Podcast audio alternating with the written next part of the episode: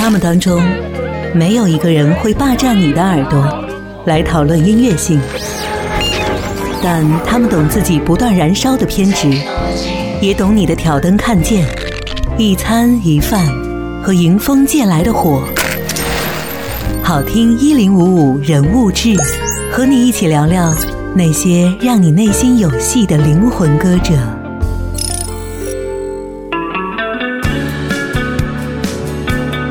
新裤子乐队，纯正的摇滚乐队坚守者。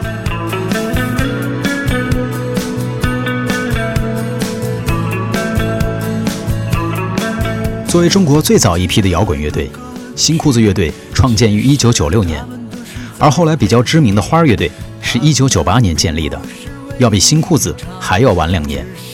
只不过因为大张伟的关系。花儿乐队逐渐从摇滚路线走向了商业化流行乐队的路线。就像你买的家用电器，就算有一天被摔坏。和花儿乐队相比，新裤子则一直坚守在摇滚音乐的道路上。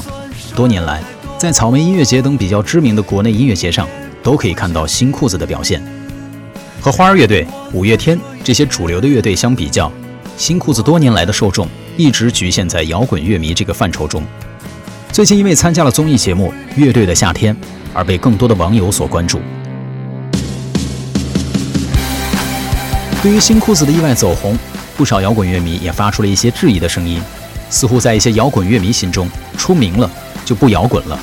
但不置可否的是，如果只是凭借一年两三场的音乐节，真的是无法维持一个乐队基本的生计。像新裤子乐队这种比较有知名度的乐队，起码还有一些商演找上他们。但是对于大多数的摇滚乐队来讲，生存状况一直都是十分堪忧的。本来最近几年中国的音乐市场就不是很景气，加上摇滚又是比较小众的音乐群体，不少九零后、零零后等新生音乐力量又被嘻哈曲风所吸引，因此中国本土的摇滚乐，不论是从创作者还是从受众来讲，都在大幅度的减少，甚至或许用不了多少年。我们就真的看不到、听不到摇滚的声音了。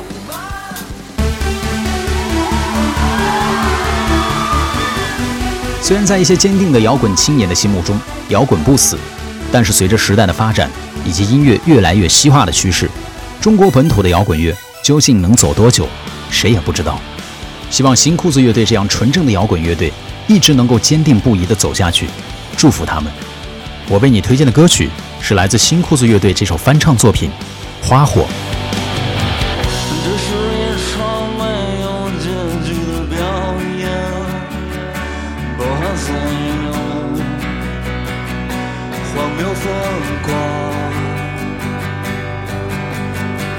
像个孩子一样满含悲伤，静悄悄的睡在大地上。